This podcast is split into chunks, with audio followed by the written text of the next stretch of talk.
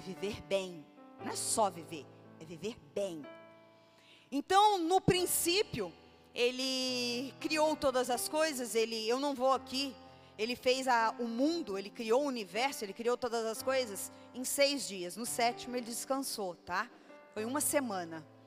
Eu não vou aqui dar detalhes e enumerar cada uma das coisas que ele criou no primeiro, no segundo, no terceiro, não. O que eu posso dizer para você é que ele criou céu, terra, sol, lua, estrelas, pássaros, é, animais marinhos, animais selvagens, animais domésticos, os répteis. Ele criou todas as coisas. Ele fez, ele plantou árvores frutíferas na terra. Ele cultivou a terra para dar frutos, sementes. Deixou tudo pronto. Em cinco dias ele fez tudo isso. Aí ele olhou, falou assim: agora nós vamos fazer o ser humano. E eu vou criar ele, semelhante a mim, parecido comigo. E, e ele formou o homem, diz a palavra de Deus, do pó da terra. Não havia chovido ainda lá, então subia um vapor do solo que umedecia a terra e formava um barro. E desse barro, Deus criou o homem. Formou o homem, a, a palavra diz que depois ele soprou na narina, no nariz do homem, um fôlego, uma respiração chamada fôlego da vida. E ali, o homem foi feito um ser vivente. Quando Deus olhou para ele e falou assim: O boi tem a vaca, o cavalo tem a égua, o hipopótamo tem hipopótama. Tudo tem um menino e uma menina. Não é bom que o homem viva só. Vou criar uma menina para ele. Ele merece. Foi lá. A palavra de Deus diz que deu um sono profundo nele. Na ciência diz anestesia geral, o nome disso, tá? Anestesia geral. O bichinho, pá, capotou, não viu nada. E diz a palavra que ele tirou uma costela de Adão e dali formou a mulher. Pastora, deixa eu perguntar uma coisa. Como que pode num pedaço de osso nascer uma mulher? Do mesmo jeito que nasceu um homem do barro. Tem explicação? Não tem. Quando a gente chegar no céu, a gente pergunta. Não faz pergunta difícil para mim. Só vou até aqui. Eu só vou até onde está escrito. Mais que isso, aí só Jesus mesmo para responder. E criou-se a mulher. Agora sim, estava certo o negócio. Estava certinho. O menino, a menina, tudo direitinho. Aí Deus deu umas diretrizes para o homem. Virou para ele e deu, deu umas, falou algumas coisas para ele. E tudo que Deus falou foi só coisas boas, foi só coisas legais. Ele virou para o homem e falou assim: Olha, seguinte, cultiva a terra, tá? É, dá nome aos animais. Faz parte do seu trabalho, dar nome aos animais.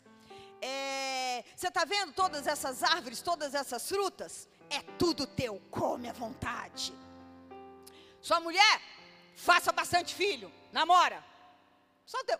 Aí Deus só deu um não para ele. Olha lá.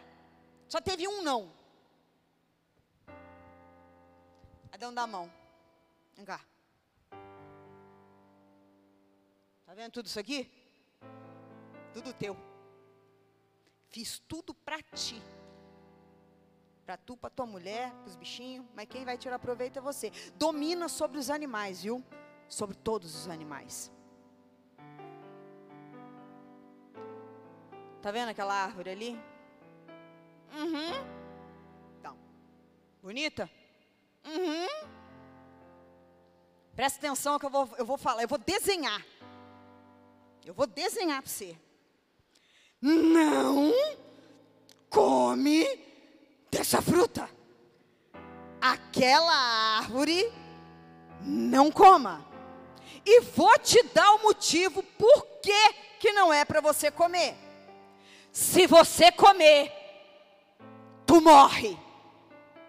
Cara, isso para mim já era o suficiente, né? Porque Deus não, não, simplesmente falou não coma, Ele deu um motivo por que não comer. Tinha algo específico. Adão, entendi a mensagem, acompanhei o desenho, tudo bem.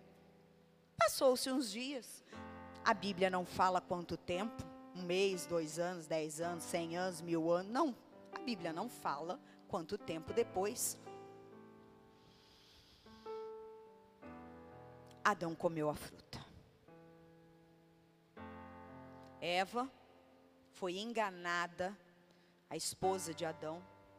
Ela foi enganada, ela foi iludida com uma promessa da serpente dizendo que aquela fruta, aquele fruto ali, ia dar sabedoria para ela, a mesma sabedoria que Deus tem. Então, se ela comesse daquela fruta, ela ia ser sábia como Deus, ia ser igual a Deus. E ela caiu nessa marmota. Ela engoliu essa mentira. Engoliu a mentira junto com a dentada na frutinha. Não satisfeita, ela pegou essa fruta e falou assim: quando ela comeu a fruta, ela falou: ai, o que, que eu fiz? Eu não vou ficar nessa sozinha, não. Cadê o trouxa? Deixa eu ir atrás dele. eu sozinha não vou segurar essa bucha, não. Foi lá e deu. E o menino comeu a fruta. Automaticamente. Quando os dois comeram a fruta, o fruto da árvore da vida, da, do bem e do mal, eles comeram automaticamente. Eles se olharam e perceberam que estavam nus. Eles ficaram envergonhados. Eles se olharam e falaram: "Que foi que a gente fez? Eu fracassei. Deus me deu tudo. Por que que eu fui fazer isso? Que vergonha. Como que eu fiz um negócio desse? Um olhou para a cara do outro e falou assim: Ó, vamos fugir, vamos vazar, vamos se esconder. Eu não tenho coragem de olhar para Deus, eu estou muito envergonhado porque eu fracassei. Ele me pediu só uma coisa para eu não fazer, ele me deu tudo. Eu só recebi um não. Eu sou um fracasso. E ele fugiu e se escondeu atrás de um arbusto, de uma árvore, de uma moita, sei lá o que era, e se escondeu. Deus, todas as tardes, passeava no jardim. Ele vinha se encontrar com Adão e Eva. E nesse dia ele sempre via Adão e Eva andando pelo jardim, trabalhando, cultivando, alegre, feliz. Nesse dia ele não viu. E ele falou: Adão, onde você está? E Adão escondido. Adão, aonde você está, Adão? Eu estou aqui, Senhor. Eu fugi e estou escondido. Por que, que você se escondeu, Adão? Porque eu estou nu. Adão, quem foi que falou para você que tá, você está nu? Deixa eu te perguntar, Adão, você comeu do fruto do bem, do conhecimento do bem e do mal? Aí começou aquela palhaçada, ou é a culpa é dela, a culpa é dele, a culpa é tua. Começou aquele lenga-lenga. Mas aonde eu quero chegar é o seguinte: ali, naquele momento, naquele exato momento em que Adão e Eva desobedeceram, o único, a um, o único não que Deus tinha dado, eles permitiram abrir um abismo entre nós e Deus. A partir daquele momento, todas as misérias, todos os as maldições, todos os perrengues, todas as coisas ruins, todas as maldades, todo sofrimento entrou no mundo através daquele ato. Através daquela pisada na bola lá atrás. Todas as pessoas passaram a fugir e a se esconder de Deus. Porque todos pecaram. Não existe quem não é pecador. E a tendência, a primeira coisa que nós fazemos é fugir e se esconder. Isso no, na Bíblia tem vários relatos. Moisés fugiu, matou um homem, fugiu. Davi fugiu. Vários. Elias fugiu e se escondeu. Todos eles fugiram e se esconderam. Não só no Velho Testamento, mas no Novo também. Essa fuga vem desde lá, desde o dia em que Adão e Eva desobedeceram a Deus. Só que tem um detalhe muito, muito importante. Quando Adão saiu de trás do arbusto, Deus olhou para ele e falou assim: Adão, eu vou fazer roupas para tampar a sua vergonha. Com esse ato, Deus estava dando uma segunda chance para Adão. Porque dali em diante, ele tampou a nudez de Adão. Foi morto animais como sacrifício para criar roupas de peles para Adão e Eva. Só que eles tiveram que sair do esconderijo e ir diante de Deus para receber aquelas roupas, para receber vestes novas. Moisés, quando fugiu, ele teve que sair do esconderijo, ele teve que sair da onde ele estava e ele teve que ir diante de Deus, para Deus tirar a vergonha de assassino dele. Todas essas pessoas, elas, na Bíblia relatadas, elas fugiram, mas tiveram que vir, se aproximar, chegar perto de Deus o suficiente para Ele tocar e trocar as vestes dela. Isso me faz lembrar no Novo Testamento de um homem, está lá em Mateus 8, um homem que não dá o nome dele, não fala idade, não fala profissão, não fala nada, só diz que ele era leproso. Só que eu fico imaginando assim, eu, eu, eu, às vezes eu viajo um pouquinho e eu fico imaginando assim, quanta coisa esse homem não perdeu na vida por causa dessa vergonha. Ele era filho de alguém. Ele poderia ser pai.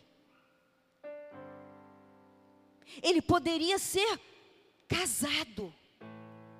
E por causa de um deslize, de um fato, ele ficou enfermo. E essa enfermidade dele causou tanta humilhação e tanta vergonha que ele teve que fazer o quê? Fugir. ele fugiu e se escondeu. Ele se escondeu num lugar chamado Cidade dos Leprosos, ou leprosário para em algumas tradições. E ele ficou escondido lá, porque era mais um fracassado. Ele não podia mais amar, ele não podia mais ser amado. Ele estava fadado à humilhação e à vergonha para sempre. Só que Deus, lá naquele dia que cobriu a nudez e deu uma nova chance para Adão e Eva, Ele fez uma promessa. Ele fez a seguinte promessa: Eu vou enviar um, e esse um vai tirar a vergonha, vai tirar o fracasso e vai tirar a humilhação de toda a humanidade. E esse leproso tinha ouvido falar deste um. E ele ali, cansado, desesperado, angustiado, remoendo a sua tristeza, remoendo o seu fedor, porque os leprosos caem pedaços deles, caem as orelhas, cai nariz, cai pedaços. Eles literalmente apodrecem. E ele olhou para a sua condição. Tudo culpa do Adão. Mas tem um que pode mudar isso. Só que para ele mudar isso, eu tenho que ir até ele, eu tenho que parar de fugir e de me esconder, e tenho que ir até ele. E foi exatamente o que aquele leproso fez. Ele saiu do seu esconderijo, ele deu a cara para bater mesmo.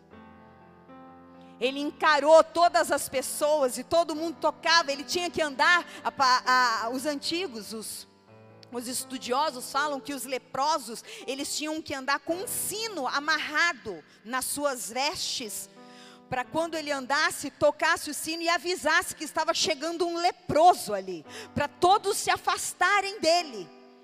E ele não quis nem saber. Chega de fugir, chega de esconder. Se para ser curado, se para ser para ter uma nova chance, eu tenho que me aproximar dele. Eu vou. E ele foi.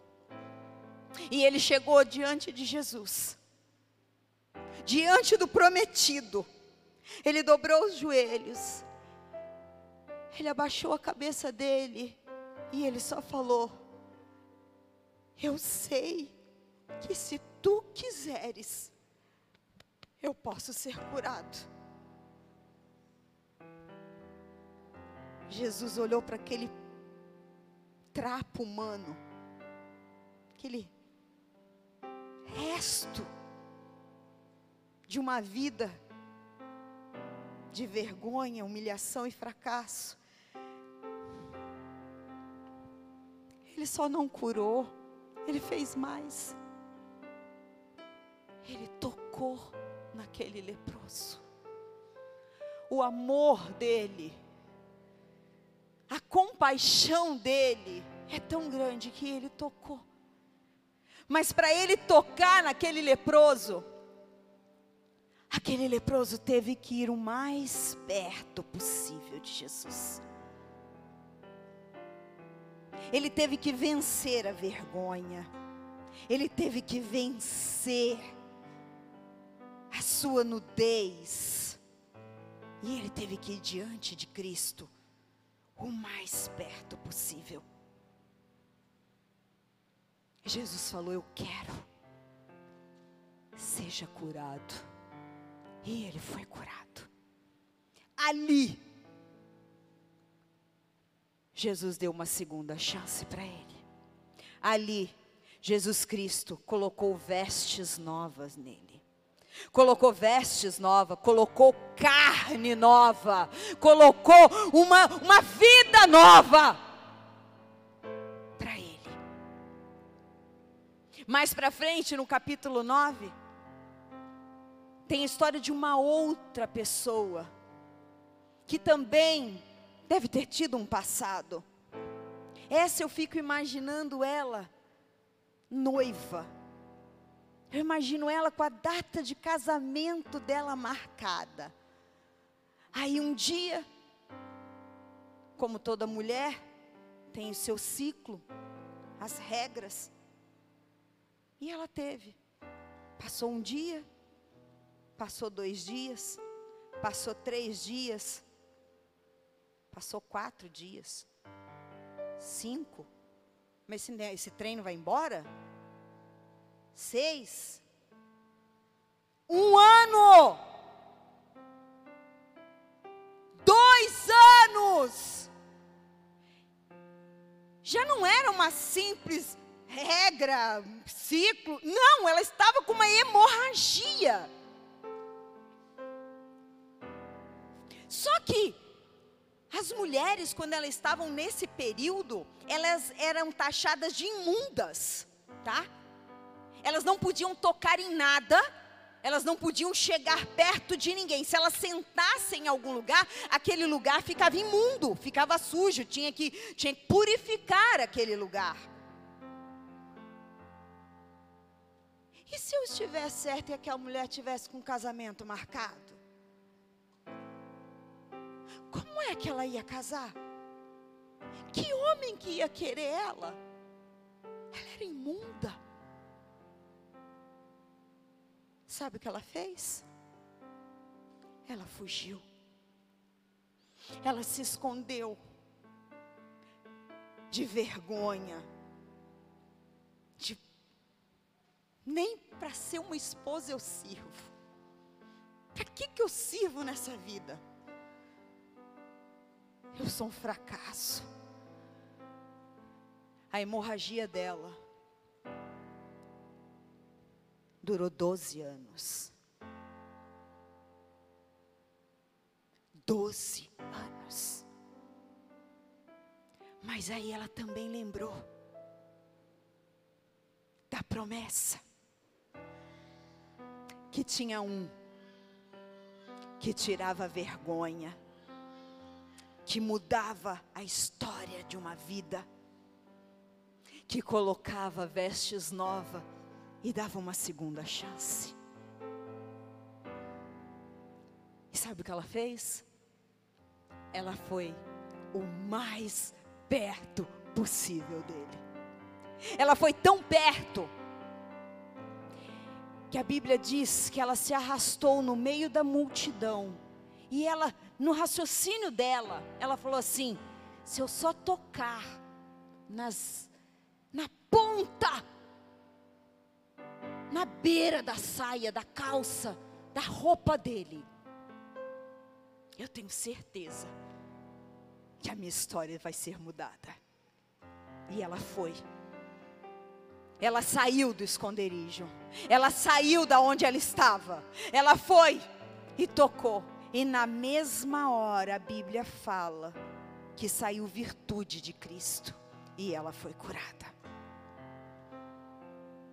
E ele não contente com isso, porque Jesus, ele quer proximidade, ele quer te conhecer, e ele quis conhecer ela. Ele falou assim: alguém me tocou. Psh, alguém tocou aqui, o negócio foi diferente. Os discípulos falaram: Jesus, mestre, olha a multidão te apertando, todo mundo te esmagando. Como assim? Está todo mundo te tocando? Não, Senhor. Alguém me tocou de uma maneira diferente. E eu quero saber quem é. E quando ele olhou para trás, ela viu que ela não estava mais com hemorragia. Então ela levantou e falou: ela levantou do, do lugar onde ela estava e ela falou: Eu te toquei, Jesus. Foi a mim que o Senhor curou. E ele falou: Vai, filha, a tua fé te salvou e te curou. Ela teve que sair do esconderijo. Ela teve que parar de fugir e ir diante dele. Eu poderia aqui narrar para vocês pelo menos mais uma meia dúzia de relatos bíblicos de pessoas que fugiram, se esconderam,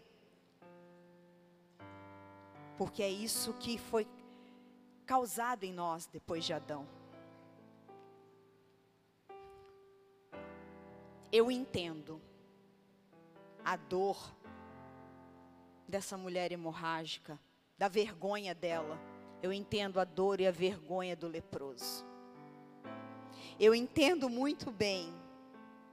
Eu sou gabaritada nesse negócio de fugir e se esconder.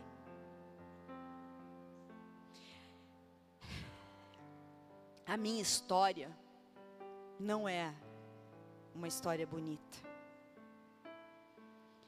A minha vida foi uma vida de muitos fracassos. Tantos que eu não consigo nem enumerá-los. A minha infância foi a pior possível. Até fome eu passei. Mãe tinha vergonha dela. Pai não tinha pai. Irmãos, o único que eu tive foi fruto de um relacionamento do meu pai lá no Nordeste e morreu. Nada deu certo na minha vida. Nada. Eu posso dizer para você que eu tinha muita vergonha da minha vida. Quando eu conheci o, o Ronaldo, a gente era muito pobre.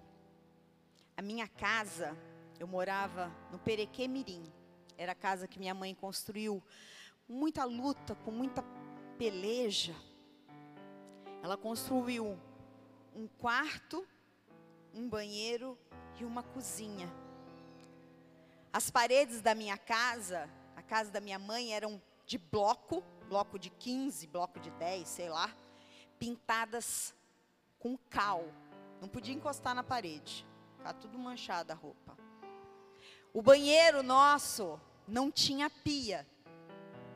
Eu escovava os meus dentes e lavava o rosto de manhã no tanque, lá fora.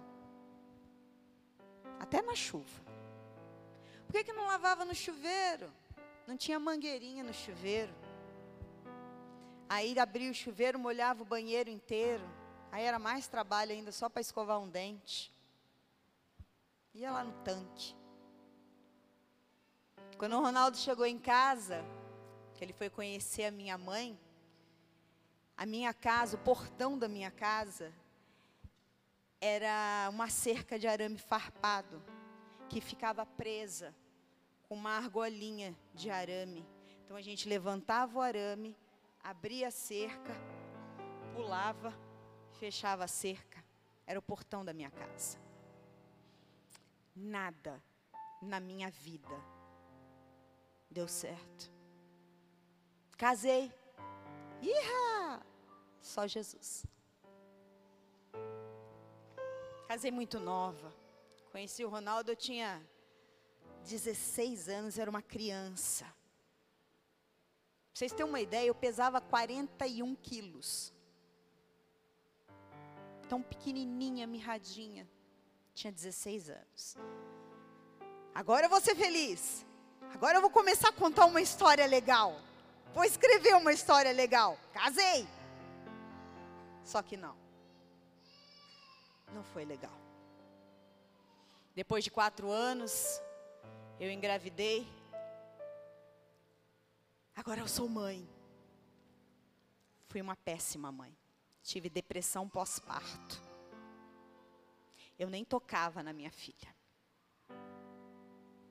A minha mãe cuidava dela. No primeiro ano de vida dela, foi a minha mãe que cuidava da Laís. Porque eu tive depressão pós-parto, meu leite secou. Só tristeza só vergonha, só fracasso. E a vida foi indo e eu pensando que as coisas iam melhorar. Nunca melhorava. Entrava ano e saía ano, e nada dava certo.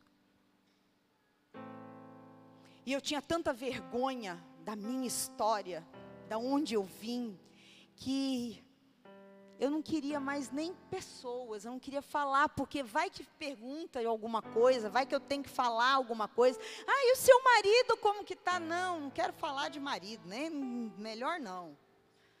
E sua mãe se mora aqui? Melhor não. Não queria falar sobre nada, então eu comecei a me esconder de pessoas.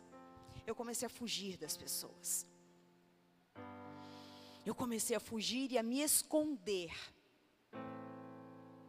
eu peguei toda a minha história, toda a minha história, toda ela.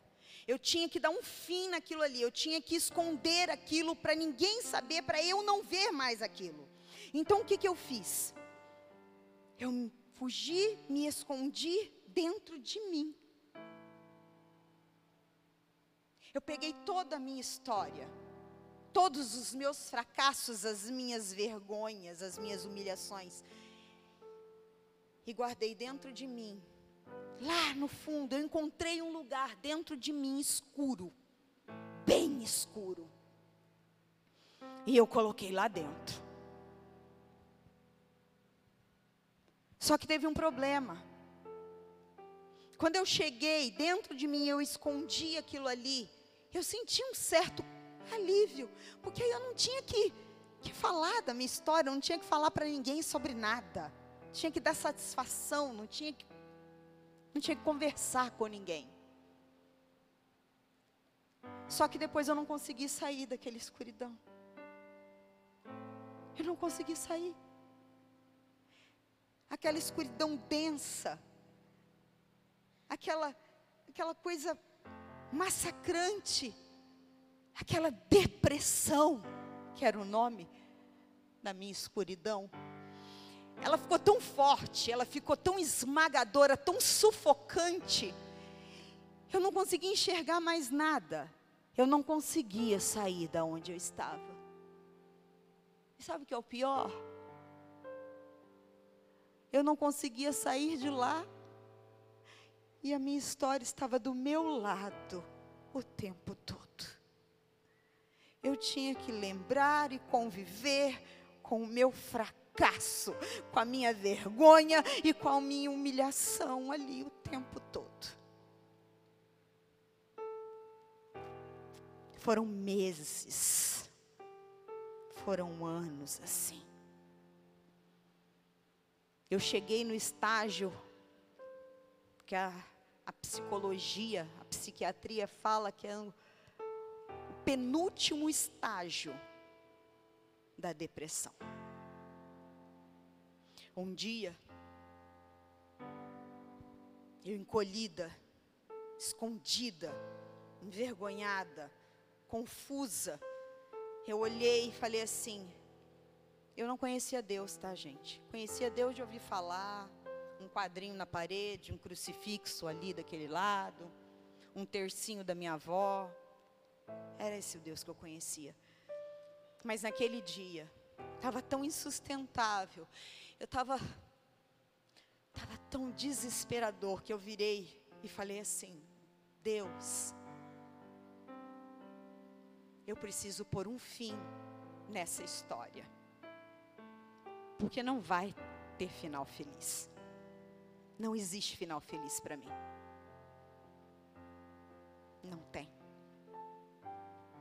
Eu preciso botar um fim nisso.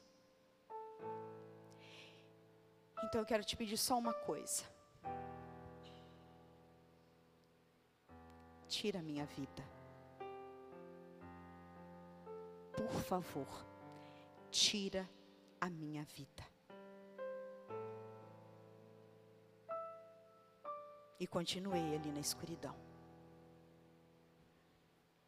No mesmo dia. No mesmo dia. Eu cercada pela, pelas trevas, sufocada, eu olhei, eu levantei a minha cabeça. E olhei e vi lá longe. Mas era tão longe, tão longe. Uma luz. Eu não conseguia sair daquela escuridão porque era como se fosse um labirinto, não via nada, não tinha como sair, mas aí eu vi uma luz lá, lá longe. E eu olhei, eu pensei, será que é a saída? Será que é uma saída? E eu me lembro que eu levantei a cabeça e na hora, na hora veio assim: Você vai, você vai sair daqui? Você vai mesmo sair daqui e vai ter que encarar o mundo mesmo? Vai ter que encarar as pessoas? Você não tem nada. Você não tem um casamento. Você não tem uma família. Você não tem uma profissão, você não tem uma faculdade, você não tem nada, você não trabalha, você não é ninguém. Você vai mesmo sair daí? Aí eu sentei de novo. E a luz continuou lá. Ela não foi embora. Ela continuou insistente lá. Lá embaixo. Parecia que ela me chamava. Parecia que ela, ela falava: Vem, vem. Eu respirei bem fundo. E levantei. E veio de novo. Veio de novo a mesma, mesma conversa, mesmas palavras. Veio de novo aquelas mesmas acusações. E eu fechei, eu fechei o ouvido e eu fui andando, eu fui andando em direção à luz, eu fui andando em direção. Eu fui andando. Eu fui andando. E quando eu cheguei lá, naquela luz, eu vou te falar o que, o que aconteceu. Eu vou ler para você.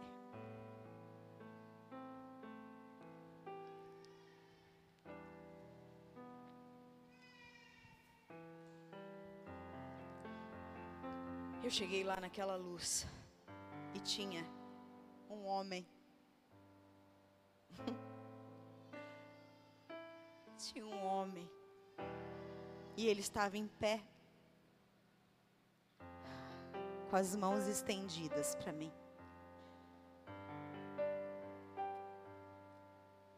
E ele falou assim: Eu quero te fazer um convite muito especial. Eu sei que você está cansada. Eu sei que você está sobrecarregada. Eu sei que você não aguenta mais. Mas o convite que eu quero te fazer é: vem a mim. Você que está cansado e sobrecarregado cansado de levar, levar essas bagagens pesadas, vem. E eu, eu vou te dar alívio, eu vou te dar descanso. Me dá a sua mão. Eu olhei, eu estava tão cansada, eu estava tão exausta, eu não aguentava mais. E eu falei assim, eu não sei se eu consigo, eu não sei se eu acredito. Aceita meu convite. Aceita. E eu quero te fazer uma promessa. Eu prometo que aonde você for, eu vou estar com você que a coisa que você mais deseja na vida ter paz. E eu vou te dar isso. Eu vou morar dentro de você. Só que você ainda vai chorar. Aqui nessa terra você ainda vai chorar. Mas toda vez que você chorar, eu vou estar lá para enxugar as suas lágrimas. Você ainda vai sentir dor, você vai sofrer aqui nessa terra. Mas toda vez que você sentir dor e sofrer, eu vou estar lá para aliviar a sua dor. Você vai ter momentos de pranto, de, de, de ficar muito, muito nervosa, desesperada, mas a minha paz, que excede todo o entendimento, vai te acalmar. E além de eu prometer tudo isso, eu vou te fazer mais uma promessa. Eu vou te levar para um lugar, depois dessa, dessa jornada comigo, eu vou te levar para um lugar. E nesse lugar, você nunca mais vai chorar. Você nunca mais vai sentir dor. E você nunca mais vai sentir pranto. Eu vou te levar para o céu comigo. Se você aceitar o meu convite, eu te prometo isso. Eu respirei e falei: seja o que Deus quiser. Eu aceitei aquele convite. Passado algum tempo, eu falei assim: e a paz? eu quero um pouco mais disso, eu ainda estou angustiada, eu ainda estou. A minha história ainda, o que, que eu faço para isso ser dissolvido? Ai, Jesus falou assim para mim: Sabe a sua história? A sua história que você tem tanta vergonha, sua história de fracassos, de humilhação, de miséria.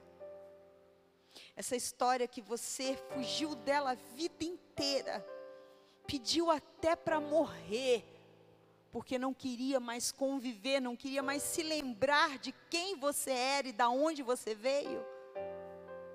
Eu falei: "Ai, Jesus, eu sei, eu lembro. Pois agora você vai contar ela para todo mundo. Ah, não vou. não vou.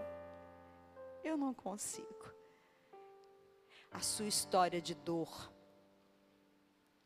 a sua história de vergonha e de humilhação vai servir para curar outras histórias de dor, de vergonha e de humilhação. Porque tudo que você passou não foi em vão tudo que nós passamos não é em vão. Tem um objetivo para todas as coisas. Tem um propósito para todas as coisas. Eu parei de fugir. Eu me lembro quando a gente estava fazendo, foi fazer o primeiro encontro com Deus. pastor pegou e falou qual que era a minha a minha parte lá, no que que eu ia contribuir. Ele distribuiu. eu olhei. Eu falei assim: eu não vou fazer isso aqui. Eu não tenho coragem. E Deus falou assim: tem. E vai. E desde então, eu comecei a falar sobre a minha história. E hoje, eu, Naira, não eu, pastor, eu, Naira, sem títulos,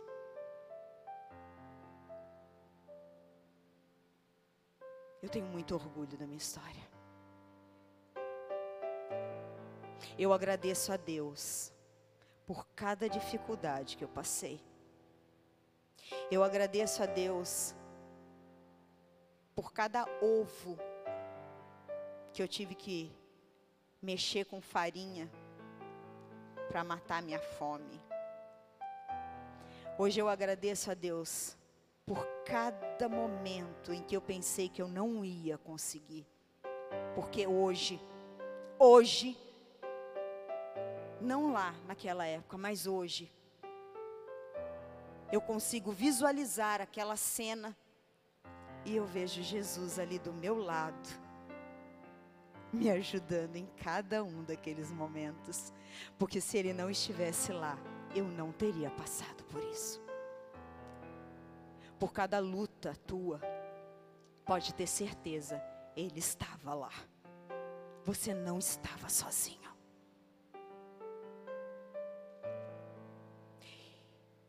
E o que ele colocou no meu coração o que ele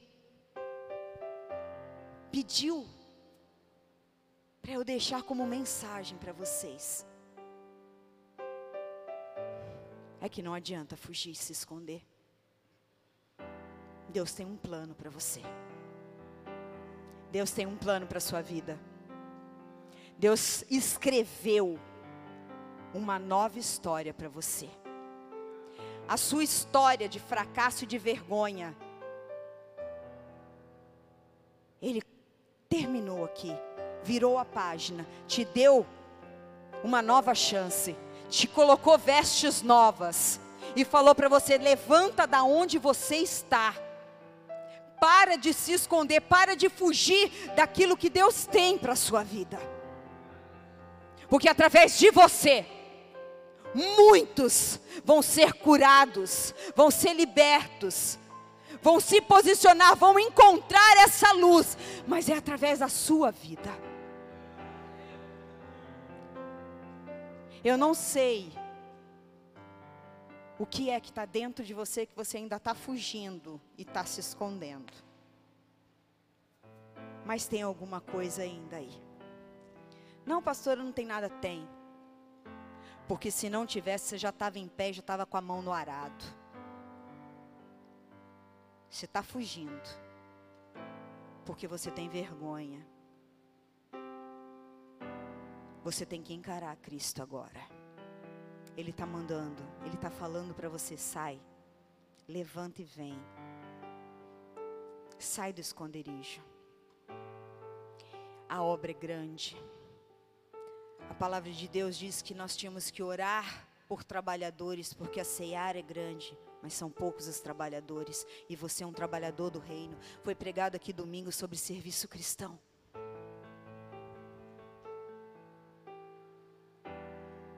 Sabe aquela paz que você tanto almeja? Ela se chama Cristo. E ela quer mudar a sua vida. Ela quer contar uma história nova para você. Encare os fatos. Sem Ele nós não somos nada. Sem Ele não vai dar nada certo. Sou prova viva disso. Como eu estou hoje, Jesus mudou tudo. Hoje eu tenho uma nova história para contar, porque Ele tirou as minhas vestes de humilhação e de fracasso e me colocou vestes de louvor. E hoje eu louvo o nome dele. E é isso que ele quer com você. Ele quer que você se levante e se dispa dessas dessa carcaça. Porque ele quer fazer algo novo. Ele precisa fazer algo novo porque o amor dele por você é muito grande. E ele não quer mais continuar vendo do teu lado você contar uma história ruim. Ele quer começar a contar para você e a contar com você uma nova história. Se coloque de pé.